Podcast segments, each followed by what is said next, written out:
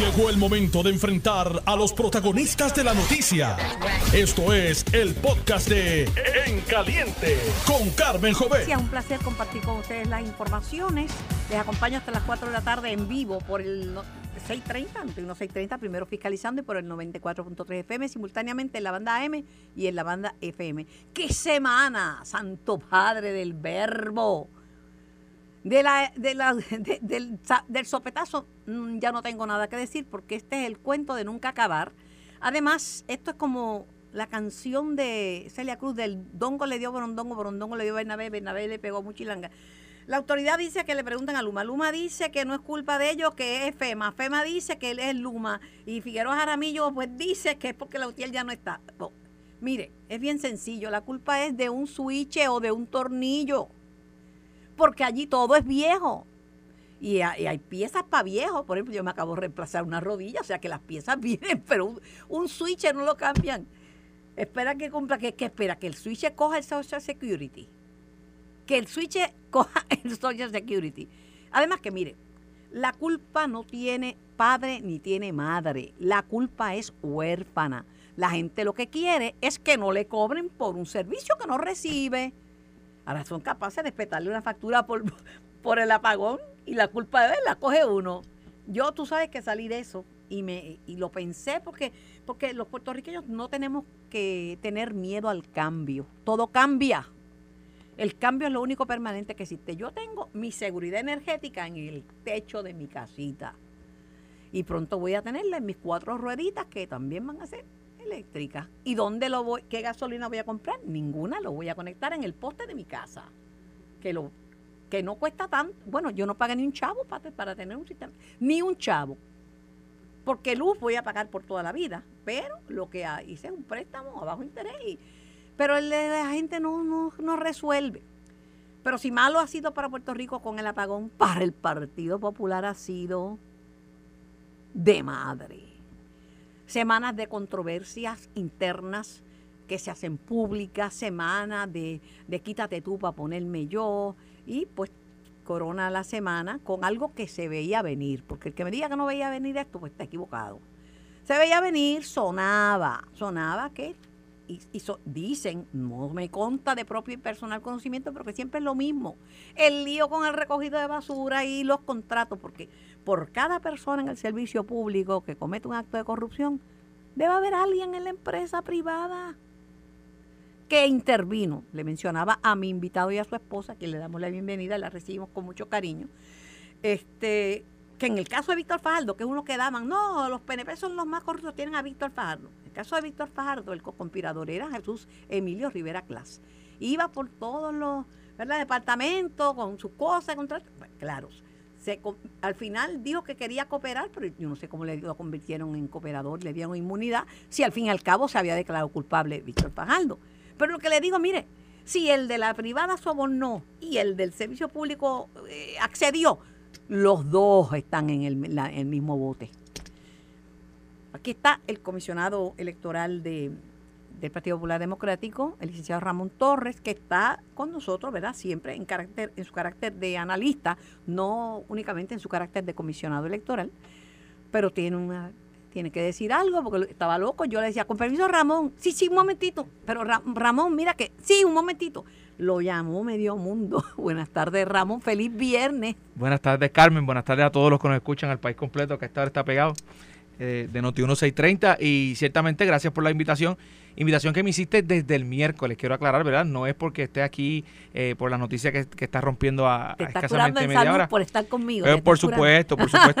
Pero fíjate, el, el Partido Popular ha tenido una semana intensa bien intensa. ¡Qué fisno! Eh, ¡Qué fisno! Pero nada, nada fuera de lo común y nada que no, no se pueda tolerar. Yo creo que esto ha sucedido anteriormente en el Partido Popular. Esto va a volver a suceder en el Partido Popular. Le ha sucedido al PNP, le ha sucedido al PIB. El PIB no, va a volver a suceder. No, no va a volver a suceder porque cuando arreglen el partido ah, por a la medida y al gusto de Carmen Yulín Cruz, yo te aseguro que, que esto se acaba. Eso es otro tema también que podemos hablar.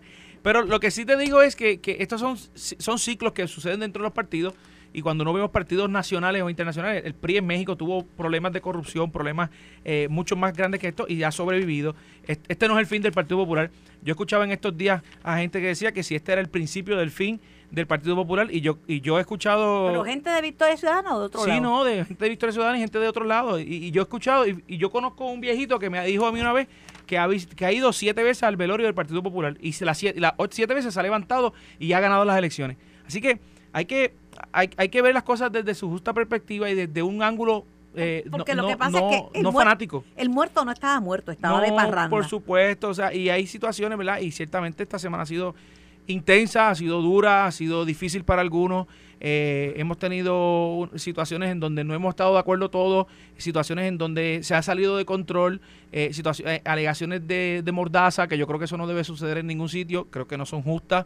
Pues, al final del día, pues tenemos el apagón, gente criticándonos porque no hemos sido fiscalizados los suficientes fiscalizadores y al final del día, a las una y media de la tarde del viernes, se declara culpable uno de, los, de nuestros mejores alcaldes desde el punto de vista de la plaza popular que es Guayama, porque ciertamente la corrupción no tiene espacio, no tiene cabida dentro del Partido Popular y aprovecho y para... no tiene ni nombre ni apellido, no, por supuesto. por todos lados hay.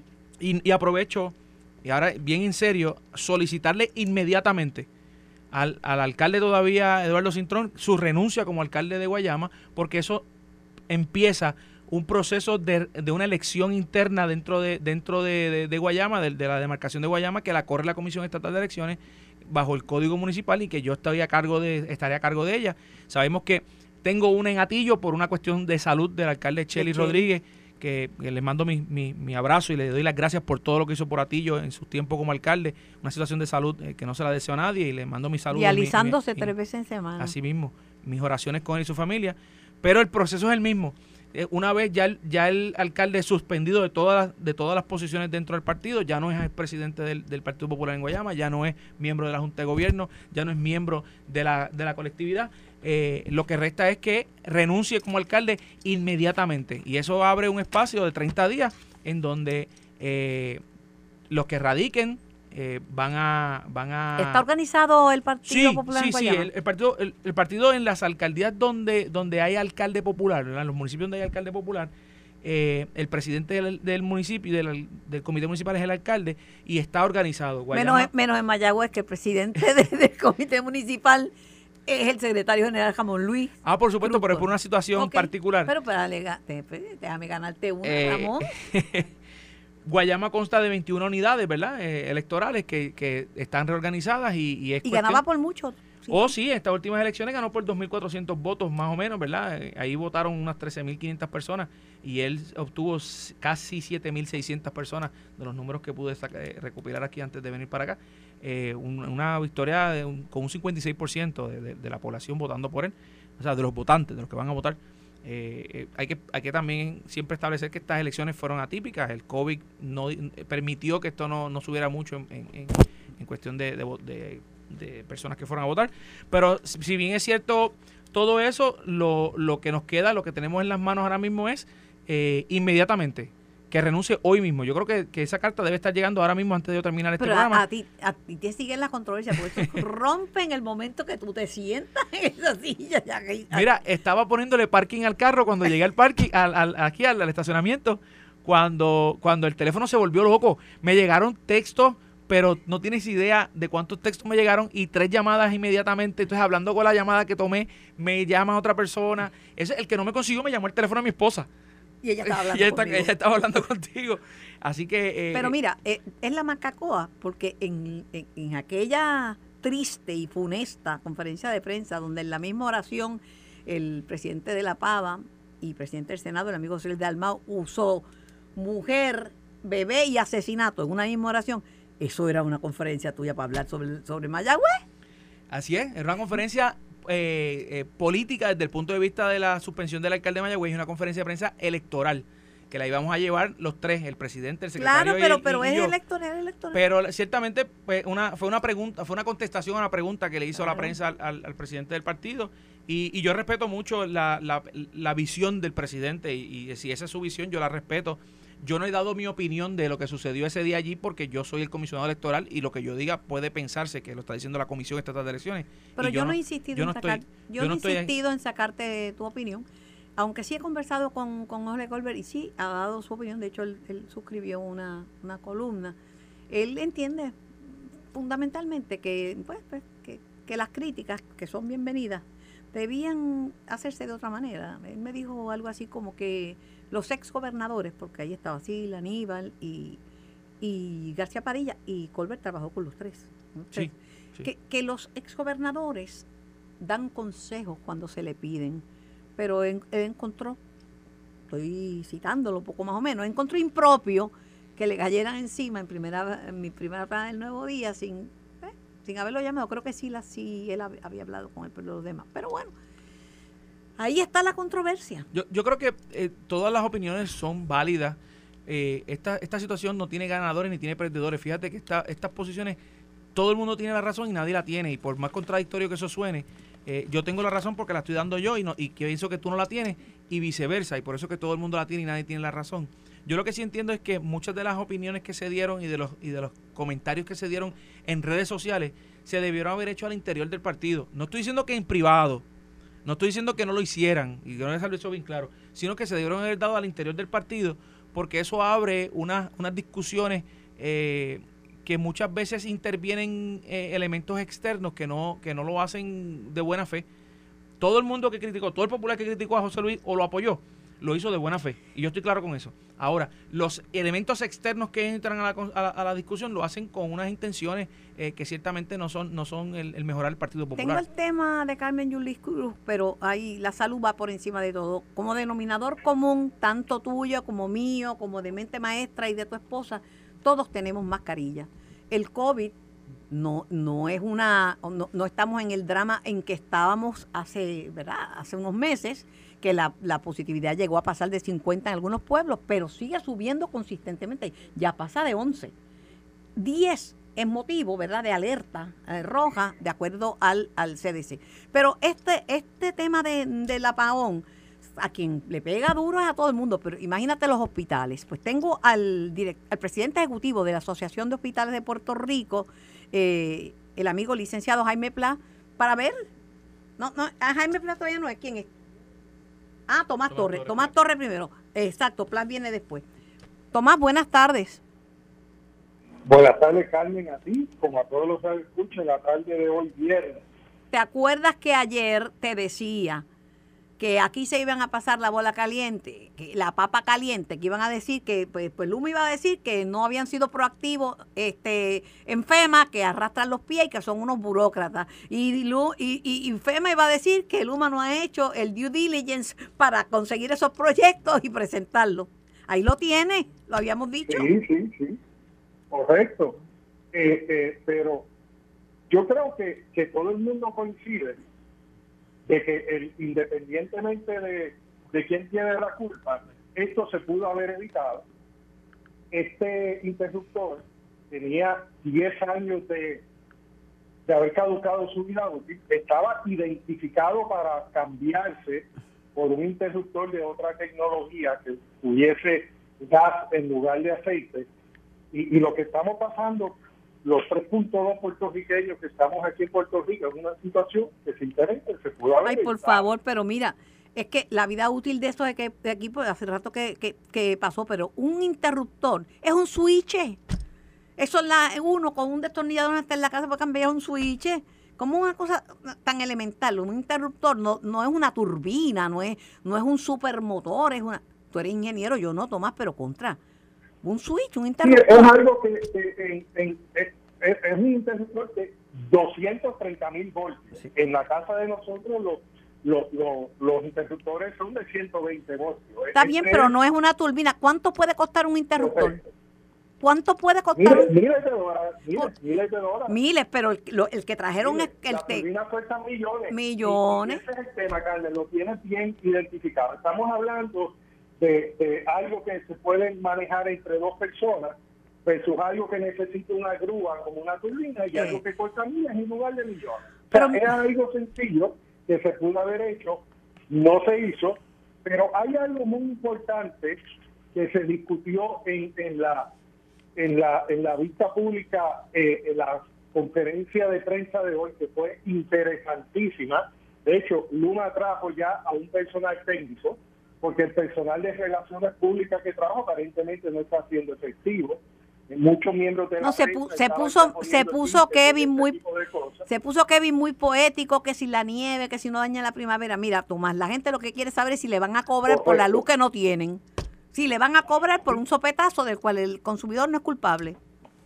Y, en ese sentido trajeron a, la doctora Sheiba Jimarat muy competente pero sin embargo no se pudieron contestar unas preguntas básicas como que ¿Cuál es el tiempo estándar que tardaría en esto en otras jurisdicciones? No se contestó. Eh, no se contestó ni se dio una fecha firme para cuándo eh, íbamos a tener ya el sistema eh, restablecido, ¿no? Tomás, te, interrumpo. Sin contestar. bueno, lo primero fue que el gobernador dijo que en 24 horas. ¿De dónde se saca el gobernador sin saber la magnitud del daño que algo se va a resolver en 10, en 15, en 24 o en una semana? Ahí se... Bueno, Carmen, lo, que sucede aquí, lo que yo estoy viendo aquí, que eh, los mil megavatios que llegamos hoy, no hay razón para lo cual eso. No se pudo haber logrado en las primeras 12 horas, porque aquí hubo eh, eh, tres plantas generatrices, Palo Seco, San Juan y Aguirre, que no sufrieron daño. pero, pero Tomás, tú eres ingeniero. Tú eres ingeniero y sin embargo no estabas poniendo plazo porque no desconocías la magnitud todavía, porque todavía quedan muchas cosas. Pero, el gobernador Pero aquí, aquí hay un factor, y es el factor Luma, que yo lo veo como, como una medida de, de mucha precaución y medidas que normalmente y decisiones por lo general se toman rápido, como hacer una vía libre para darle electricidad a, a y a, a ese para que puedan encender sus máquinas, pues esa decisión tardó y esas son decisiones que por lo general se toman inmediatamente.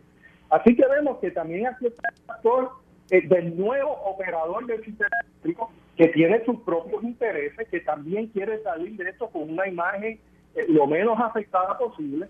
Y, y ahí hay unos cuidados que vemos que se están tomando que normalmente cuando lo hacía la autoridad se tomaban las decisiones de una manera más ágil. Y vemos que esto también está atrasando el asunto y debemos de estar muy, muy pendientes de cuánto este factor, el factor del operador nuevo, el factor del operador que quiere cuidar su imagen, va a atrasar eh, los trabajos. Y es algo que debemos de estar muy, muy, muy pendientes. La, la... El tema de Ecoeléctrica y Costa Sur eh, eh, va a tardar, hoy se, en la conferencia de prensa habló Carmen, la barra de los 230 mil votos fue totalmente afectada. Por, e, eso, pero eh, mira, el problema con esto, este Tomás, hablo con el ingeniero Tomás Torres Placa, representante del consumidor ante la Junta de Gobierno y la autoridad. El problema de, con esto es que de lo que no hay duda, porque yo no voy a decir si fue culpa de este, del otro, de qué administración, porque todo el mundo ha metido mano ahí. Eh, eh, de lo que no hay duda es que el sistema es frágil. Este sistema no aguanta un temporal un temporal de sencillo, es una lluviecita, imagínate una, otro, otro María, Dios no lo quiera. Ah, es frágil, pero Luma accedió a manejarla. Se metió en, ese en ese revolú y firmó un contrato. Si no sabía lo Exacto. que Por lo tanto, debe tener los protocolos y los, las formas y las maneras de trabajar esto con una manera ágil. Y aquí vemos cosas que normalmente se hacían en ese número de horas y están tardando mucho más tiempo. Y hago énfasis en los primeros mil megavatios. Los primeros mil megavatios en 36 horas es demasiado tiempo. Demasiado tiempo, pero, eso pasa en pero para un ejecutivo que está fuera de Puerto Rico, eh, como el gobernador, y que no es ingeniero, no domina ese tema, este domina otros temas, pero ese, y nadie domina todos los temas, ¿verdad? Pero decir que en 24 horas queda mal porque si no es en 24 es en 36 ya dice mira dijo una cosa que no es lo, que pasa es que eso es lo que normalmente termina y, por eso te digo que aquí está el factor luna que hay que considerar y vamos a ver si si, si Ecoeléctrica y, y Costa Sur se, se energizan durante el fin de semana como se dijeron o por tomar unas medidas eh, de mayor control de mayor eh, contingencia eh, nos tardamos más y la semana que viene todavía estamos... Pregunto, Tomás. Restaurar el sistema con recortes selectivos. Para finalizar, ¿cuánta gente hay sin energía? ¿Más de la mitad de los abonados de la autoridad? Aproximadamente, aproximadamente, correcto. Eso es mucha gente. Aproximadamente, porque estamos cerca de, la mitad de la carga, es lo que hay ahora conectado. No, entonces está la luz que viene y se va. La que te, de momento te llena de alegría y de momento viene el FUA, ¿qué? Que viene... No, aquí estamos muchos puertorriqueños que, que, tenemos luz un ratito y nos alegramos y después se nos va la luz. Por, por eso te digo, eh, no lo estoy, no, no, te lo estoy, no te lo estoy sacando en cara ni a ti ni a nadie, pero yo tengo luz. Pero no está bien, pero es que tú sabes que la mía depende del sol, no, no de la autoridad. A se debe de mover Puerto Rico entero, Carmen. Puerto Rico entero se debe mover a renovables porque son unos sistemas mucho más sencillos que necesitar construir un edificio de siete pisos en acero para construir una caldera gigantesca que tenga un volumen de un edificio de siete pisos para calentar agua. imagínate, Tomás, son, son tan sencillos y tan sencillos que hasta yo puedo manejar una aplicación de energía, hasta yo. bueno. ahora mismo viendo los números de la autoridad, hay 1.331 megavatios. Esto es un poco más de la mitad. O sea, que podríamos decir que hay como 60-65% de, de la carga conectada, ¿no?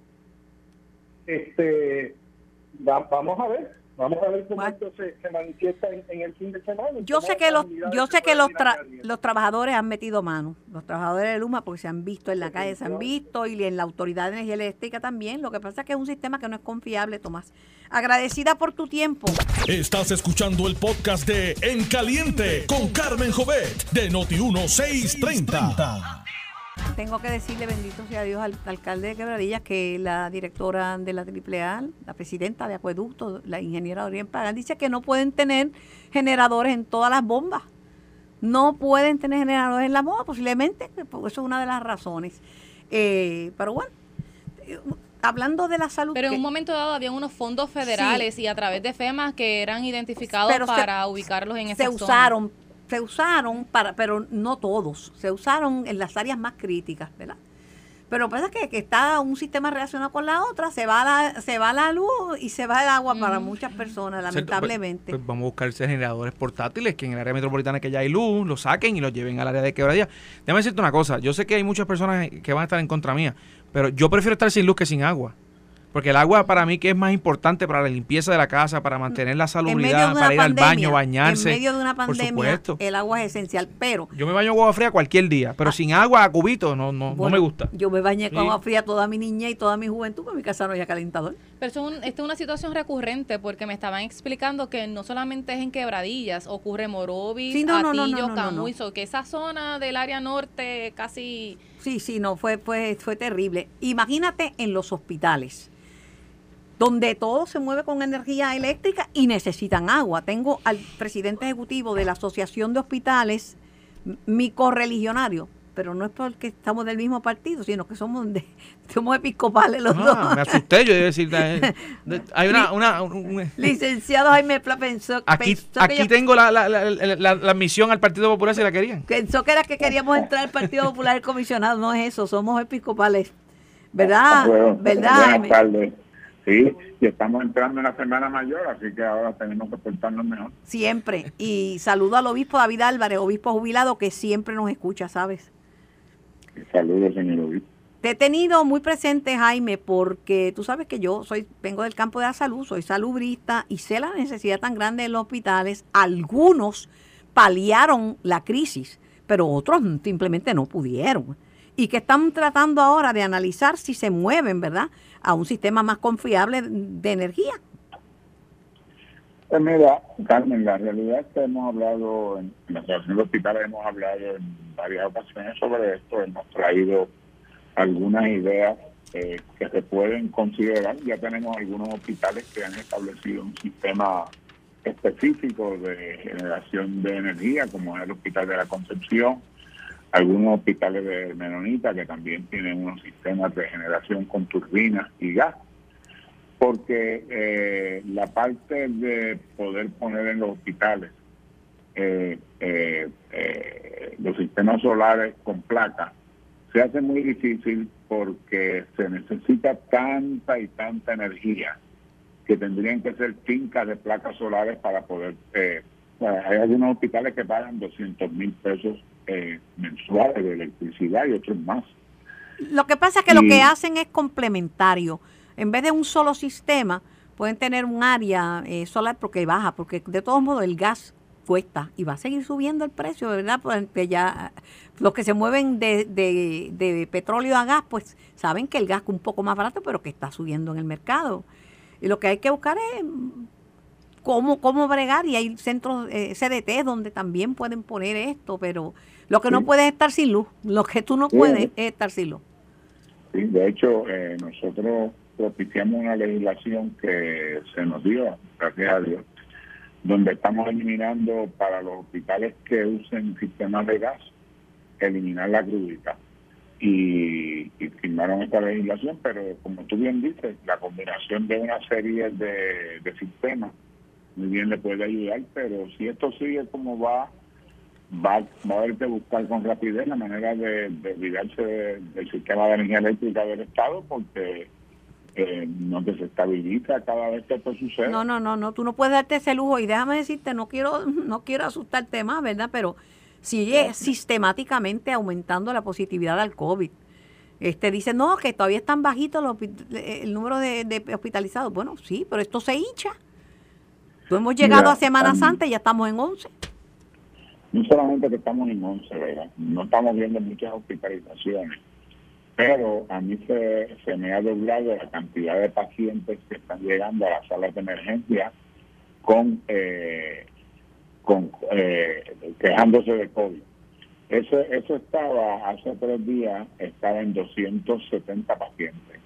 Hoy está cerca de 500 pacientes diarios yendo a la sala de emergencia con un diagnóstico posible de COVID. Así que cuando eso empiece a seguir aumentando por el mero hecho de la cantidad, van a empezar a aumentar las hospitalizaciones. ¿Cuánto les afectó el, el sopetazo? Bueno, al 100% de los hospitales. Ay, Dios mío. Eh, este, todo, todo el mundo se quedó sin, sin luz. Este, hubo algunos que le llegó la luz un poco más rápido que a otros, pero a algunos le llegó y se le fue después pero yo tengo hospitales que me reportaron esta mañana en el centro médico que no tienen luz. En el, centro médico hay, hospitales con luz y hospitales sin luz. Esa es la triste realidad. Muy lamentable. Es un sistema que no es confiable. Es un sistema que ya vivió su vida útil. Eso muchos equipos, entonces ya la vida útil pasó hace 10 o 20 años. La vida útil. O sea, que son no viejos, son reviejos. Pero así estamos. Jaime, te envío un abrazo fuerte de cara a la Semana Mayor este, estaré pasando por allá, por San Lucas el sábado, Dios mediante. Pues muchísimas ah, gracias. Qué bueno, me gusta oírte, un placer. Era el licenciado Jaime Plan. Adiós, y ese que está, ese que está por ahí, que es el favorito de tu nena Mariana. ese es mi, mi compañero de mesa de comisión, Edwin Mundo, está por aquí. Edwin Mundo y, Río, porque madre pero, pero fíjate, pero fíjate, Edwin Mundo y yo somos correligionarios en algo y graben bien. Somos atléticos de corazón los dos. y tenemos y tenemos una visita para un equipo, un juego de baloncesto que vamos a ir juntos allá a San Germán. Yo no sé, yo creo que la nena quería retratarse con Edwin Mundo y, insistía, insistía. Ramón, estaba esperando que llegara Edwin para hacerte la maldad porque es viernes. ¿Eh? Y tú te dejas. Claro. Y no te vas a poner con bobería delante de tu mujer porque sería el colmo. Carmen Yulín Cruz Soto, la que dijo, quédense con la insignia que yo me llevo la gente. Evalúa aspirar a un puesto electivo en el 2024, pero por victoria ciudadana. La exalcaldesa de San Juan, en cuyo municipio el PPD llegó último Tercero, tercero. Después, último, último, último, estuvo el PIB. No, no, último no, tercero, tercero. Tercero, tercero. tercero. Pero en la Olimpiada tercero es bronce. esto, no era esto fue una limpiada, no olimpiada. Esto fue una limpiada. aclara que solo buscaría el cargo de comisionada residente en Washington siempre y cuando, prepárate Ramón, porque esto es, siempre y cuando sea bajo un PPD diferente. Ella dice que ella lo hizo bien, he estado un tiempito fuera reflexionando lo que hice bien, lo que no hice bien. Estoy segura que en el recuento son más las cosas que ella encuentra que hizo bien que las que no hizo bien. Lo que pude haber hecho mejor, las cosas que se hicieron pudieran haber sido malinterpretadas, ¿verdad? Pero bueno, así que mientras trabaja en Massachusetts, donde recibe llamadas, pues está considerando aspirar. Así que prepara ese partido, pues ya es soberanista, ya quiere partido. Bienvenida es, el Partido Popular suma gente, nunca resta. Esa es mi visión de lo que tiene que ser el, Partido Popular. Pero arreglarle primero, ahora, arreglarle primero el partido, Ahora, ahora. Eh, eh, que venga a aspirar, tiene que aspirar a la posición que ella quiera, porque esto es una democracia, eh, pero tiene que hacerlo bajo, bajo el reglamento del Partido Popular. Que si un Partido Popular diferente, pues yo, si, si, es que vamos a pintar la sede o vamos a hacer unos arreglos, ¿verdad? Distintos. pero, pero el, Partido Popular, el Partido Popular tiene su visión, tiene su misión, es un partido de justicia social creado en el año 38 y ciertamente hay muchas cosas que se pueden mejorar. Pero decir que un, Partido Popular distinto, el Partido Popular no va a ser distinto, podrá mejorar en muchas cosas, pero distinto no va a ser. Va a seguir siendo rojo y blanco, va a seguir siguiendo la pava de, de, de insignia, va a seguir teniendo pan, tierra y libertad como, como, como, como palabras este, insignias. Eh, y, ciertamente, si, si es otro partido, pues ciertamente hay otros partidos. No sé si Edwin se las quiera llevar para el PNP o Victoria Ciudadana, pero ciertamente en el Partido Popular, con los brazos abiertos, ella nunca se fue del Partido Popular, ella sigue siendo popular y la vamos a, la vamos a, admitir que venga, que, que aspire aquí. Aquí esto es para sumar. Yo sumo y multiplico, nunca resto ni divido. Ella enfatizó que son necesarias las alianzas las alianzas que yo he oído son en contra del Partido Popular porque son que Victoria Ciudadana y el PIB que dicen que el Partido Popular no es alternativa. Victoria Ciudadana y el PIB no están hablando de, quitarle votos al PNP o le estarán quitando votos al PNP. Eso le pregunto después lo, a Lo que pasa es que hay que hay que cualificar lo que son las alianzas. O sea, en Puerto Rico se prohíben las alianzas de partido. Un mismo una misma persma aspirando en dos partidos. No, Mariana Nogales dice que pues no. Pues Mariana Nogales tiene una teoría de que eso se puede. Que vaya al tribunal y lo, y, lo, y, vamos a ver si tiene suerte con eso. Eso eso no se puede en la ley electoral. Ahora bien. Pero ella eh, me dijo en este programa que ella que ella que eso se iba a poder resolver a nivel de los tribunales. Pues fenómeno. Y, fíjate, eso es, lo, eso es lo bonito del derecho, que es dinámico. Si ella tiene una teoría y convence al juez y logra y logra y logra obtener una sentencia a su favor, pues iremos y, iremos al tribunal operativo y, allí el que tenga y el comisionado electoral de Victoria Ciudadana es bien dinámico el comisionado el comisionado electoral de, Victoria Ciudadana este no porque Lilian Aponte es una comisionada pues, una, pues un comisionado sí, ah. una comisionada pues pues tiene una, una encomienda. Pues, tiene la pues, encomienda. Fenómeno, y, iremos, a, iremos a donde ellos quieran llevarlo y, donde lo llevarán. Y el que al final y al cabo tenga la sentencia del Tribunal Supremo a su favor, pues la tendrá que poner en ejecución. Ahora bien, no creo, Caibo, no creo, para que haya, para que se junten y que cada uno mantenga su franquicia electoral. Pero lo pueden hacer, oye, ahora mismo lo pueden pero hacer. Sin mantener la franquicia electoral individual. Ah, bueno, pues esa, esa es la situación que tienen que trabajar. Ellos lo pueden, ahora mismo ellos pueden dejar vacante una, una posición para gobernador y apoyar a Juan Dalmao. De hecho, Edwin fue el que se lo mencionó en algún momento, yo estaba en esa conversación. ¿Y, entonces qué hacemos con Manuel Natal? ¿Y por qué no hacen una coalición y apoyan a Manuel Natal? Pero ellos no son de las alianzas. Lo que pasa es que es bien fácil predicar las cosas, ¿verdad? Y otra cosa es la práctica. Y, muchas veces cuando, cuando no es no, no es como uno quiere, pues los estilos los estilos de ellos es distinto, diciendo pues que si no es de, mi manera, pues que no, Pero no se no le ofrezcan a Yulín ninguna otra candidatura, porque ya fue bien específica. Ella está reflexionando, pero lo que quiere es la comisaría residente porque ella sabe que tiene una gran, una amplia exposición en diversos sectores, particularmente del Partido Demócrata de los Estados Unidos, y ahí es que ella va. Háblate con Tatito. A ver si se le cede el paso. el presidente de la Cámara, el presidente de la Cámara está ahí en la Cámara. Sí, pero él no también aspira. Ah, bueno.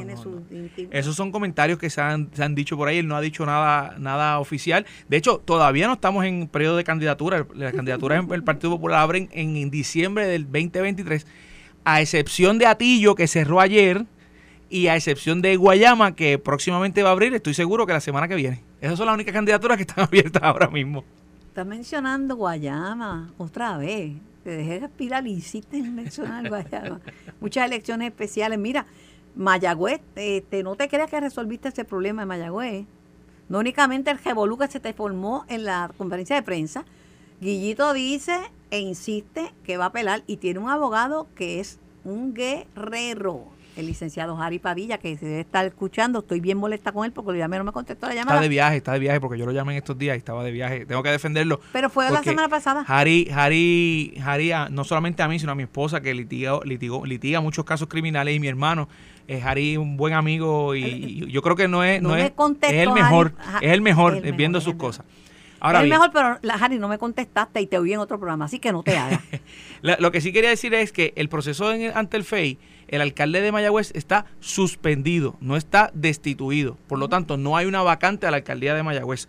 Lo que significa esto es que él tiene su proceso, que puede ir al apelativo y apelar eso que esa suspensión, como pasó con Vieques, que Vieques lo restituyeron porque la FEI lo hizo mal. Yo he sido bien crítico y bien duro con el FEI, no solamente aquí, donde quiera que me paro. No, pero es que es un referido. Referido no quiere decir que todos los que refieran van a ser culpables. Te refieren una persona como William Villafañez, que hoy por hoy es uno de los mejores senadores que hay en el Senado de Puerto Rico, incluyendo populares PNP y de las otras ideologías. William estuvo referido al FEI, pero no encontraron causa y se cayó. Es referido. El FEI no es. No, el, que te refieran al FEI no significa que eres culpable. Y esto es bien importante. O sea, eh, el alcalde de Mayagüez, como dije, no hay una vacante, está solamente suspendido y su día en corte lo tendrá y al final del día, si el FEI decide erradicar, pues entonces esa, esa suspensión se tornará en una destitución, pero si decide erradicar y pierden el caso, como pasó con Wanda Vázquez, como pasó con eh, recientemente con, otro caso que llevaron, que ahora mismo se me escapa el, nombre de la persona, pues tendrán que restituirlo como alcalde. Por eso es que hay que tener las cosas, hay que tener las cosas bien eh, eh, en su justa perspectiva y poco a poco y dándole el debido proceso. Ciertamente, pero yo no vislumbro a Guillito, que lo conozco desde que era niña, que después de 29 años motu propio esté renunciando al cargo ni nada. Por no, por supuesto, eso eso cada cual, ¿verdad? Tendrá, tendrá tiene su, su visión. Sí, no, porque le han pedido a que renuncie, algunos le han pedido que renuncie, pero yo no, no lo vislumbro, de verdad que no lo vislumbro. Lo conozco bien y no creo. Y, y no solamente eso, yo he ido a Mayagüez, yo soy, yo soy del área, no soy de Mayagüez, pero soy del área. Y, y y, ver cómo en Mayagüez quieren a Guillito. ¿Pero ni de dónde? ¿De Hormiguero? No, de San Germán. Ah, peor. Mami, de, ah, mami de Hormiguero, San Germán, ¿no? San Germán. Este, San Germán es histórico. Mi cariño, sí, el segundo pueblo, el segundo, el segundo pueblo fundado. Sí, no, no. El segundo pueblo fundado, el más viejo, el segundo, el más viejo porque eh, Caparra era el primero, ya no, y uno de los más y uno de los más lindos, uno de los pueblos más lindos. Hormiguero es bien bueno porque tiene otra vez. ok. Bueno, no, muy lindo, pero bueno, tienes, tienes, tienes ahí un chichón, tú le das vuelta, tú quieres que crees que estoy medalla de bronce, yo, yo tú que no la cojo. yo tú que no la cojo. Ahí está eh, eh, el mundo, ya, ya, mismo van a explotar en el, los litos en el en el partido para aquellas son más delicados porque allí se es más privado acá acá te, tú te enteras que te están matando. En Twitter, te enteras en Twitter, te enteras en Twitter. Y, y, nunca es, un correligionario, por lo general es un correligionario. Y tú dices, adiós, pero ¿qué es esto? Es parte de, es parte de, es parte de la, de la, política puertorriqueña, pero el ambiente está, está, está complicado. El ambiente está complicado. No únicamente por los casos de corrupción que también tiene el PNP, el caso de, del Cano, que en mi humilde opinión es un carifresco perdonando a Edwin, porque, anda por ahí este, venteándose con su ropa cara y zapatos caros, yo estaría abochona, abochona. Este, aunque parece que el alcalde de Cataño llegó y ha puesto en cintura a medio mundo y está haciendo su trabajo. Y el caso de, Ángel Pérez, que es un caso que nos, dejó a todos este, sorprendidos, ¿verdad? Porque uno conoce a las personas, los entrevista y, y, y, uno no se imagina, no se imagina, no se imagina esto, pero eh, la corrupción está rampante, rampante. Este, que tengas un buen fin de semana, tienes una tranquilidad adicional, porque cuando las noticias salen bien, es verdad que ayúdalo ahí, bendito, dale una mano. Semana Santa vaya a reflexionar. Tiene Semana Santa para reflexionar y después decide si coge la medalla de bronce hay, o no. hay, hay trabajo, hay trabajo, hay mucho trabajo y, ciertamente pues, eh, eh, aunque es fin las de cosas de la comisión están bien. Sí, bueno, sí, las cosas de la comisión están, están muy bien. Yo, eh, ah, pues entonces ese inmundo, cada vez que lo llamo, estoy metido en una reunión y es larga y Colbert, son, son paquetes. No, no, pero eso sí es verdad, las reuniones son bien largas. La última reunión estuvimos Hasta las, no, casi a las 5, porque yo llegué a casa. Como ¿De la tarde? Sí, sí, sí. Edwin, no, no me tira el medio aquí, que está mi esposa ahí. Estuvimos como hasta las 5 y media de la tarde en la, en la, la reunión. Carmen salió a llamar a la casa para que supiera que está con nosotros. Bendito. Así es, así es. Así es. Estamos, estamos, estamos en un proceso de, dinámico, estamos autorizando unos reglamentos, estamos trabajando con unos reglamentos importantes que, que tienen que ver con las juntas de inscripción permanente y temporera y estamos también trabajando lo que es la reforma electoral que yo creo que, eso próximamente vamos yo a Yo llamo a Edwin para chequear si es verdad que están trabajando tanto. Entonces te llamo a ti para chequear si es verdad que Edwin me está, eh, eh, que no quiere venir o que están trabajando. Y entonces aprovecho y me llevo enredada a Jorge Colbert. Así pasa a veces que me llaman a mí para confirmar Edwin y yo no le confirmo a, la gente nada. Pero hay ánimo, hay ánimo de cooperación entre los comisionados electorales o solamente están colaborando el del PNP y el del Partido Popular. Edwin. Edwin, pusiste la cara del viejito de fiado. Acércate al micrófono. Calle, habla o calla para siempre. Buenos días, Carmen. Buenos días, Ramón y a los amigos. Y no, realmente, yo tengo que decir que hay gente que se quejan y se quejan, pero no producen. ¿sabes? Y yo no tengo problema en, trabajar con gente que quieren producir, pero para llorar y quejarse no tengo tiempo. Y tengo que confesar que desde que se fue Toñito y entró Ramón y entró Colbert, pues ha habido una apertura a cooperar y a traer, porque todo el mundo sabía que no íbamos a derogar el código. O sea, eso, eso era como yo el sobremojado. Pues, vamos, si no es eso, vamos a buscar dónde podemos coincidir. Como yo le digo a los comisionados, no vamos a coincidir en 100, pero usted trae 80 y coincidimos en 80, pues avanzamos en el camino, pero si usted se queda con sus 100 en el bolsillo y no los pone sobre la mesa, nunca vamos a poder llegar Yo no sé si son las canas, pero tú has madurado. Mira, Carmen. Has madurado. Y al, final del día, al final del día, hay, hay circunstancias en la vida que Edwin no me va a convencer a mí y yo no lo voy a convencer a él. Pero es que ninguno trata de la mayoría de las cosas que, lo, que yo pienso eh, que yo quiero para el país, Edwin también las quiere. Y las quiere Vanessa, que es la comisionada, y las quiere. y las quiere... A, que te, a que te digo una y, Vamos a decir las que no me puedo convencer. Tú no querías que las elecciones fueran abiertas hasta que es el alcalde popular que las quiere cerrar. Pero fíjate, eh, y al final de todo. pero te gané esa. esa es de oro, esa, sí, esa esa sí, esa es de oro. Pero al final del día hay que pensar en la, en la comisión y hay que pensar en el país. Y, y Hay que pensar de forma institucional. Y, el, 70%, el 70% de lo que nos podemos poner de acuerdo es buscando eh, que, esa, que la institución, que la Comisión Estatal de Elecciones vuelva a ser la vitrina de la democracia que vuelva, que vuelva a ser el garante de que la gente cuando hablaba de la Comisión Estatal de Elecciones en Puerto Rico, no solamente en Puerto Rico, sino en Latinoamérica, en Sudamérica, decían, esa gente sí sabe contar votos y, lo que ellos dicen es lo que es. Esa es nuestra meta en, con, esta este, con este nuevo código. Todavía, Ramón, Edwin, yo he tenido la voy a ir a la pausa, he tenido la oportunidad de recibir invitados, observadores eh, de diferentes naciones que se asombran de nuestro sistema electoral, de que haya un voto a domicilio, de que haya un voto encamado, de que haya un voto para los confinados. Eso son lo añadido a mano. Eso todo el mundo lo da por lo da por, por, sentado, que eso que eso es they take it for granted, como dicen Pero nosotros siempre estamos restándole a lo que tenemos. Siempre estamos este, hay cosas que son buenas. Y la gente quiere que cierre la comisión estatal de elecciones. Me voy que cierren, lo voy con Edwin, que quieren la, que cierren la comisión eh, eh, estatal de elecciones porque hay demasiados políticos. Y entonces que lo dejen a trabajar el año, el año de las elecciones. Esto fue el podcast de En Caliente con Carmen Jovet de Noti 1630. Dale play a tu podcast favorito a través de Apple Podcasts, Spotify, Google Podcasts, Stitcher y notiuno.com.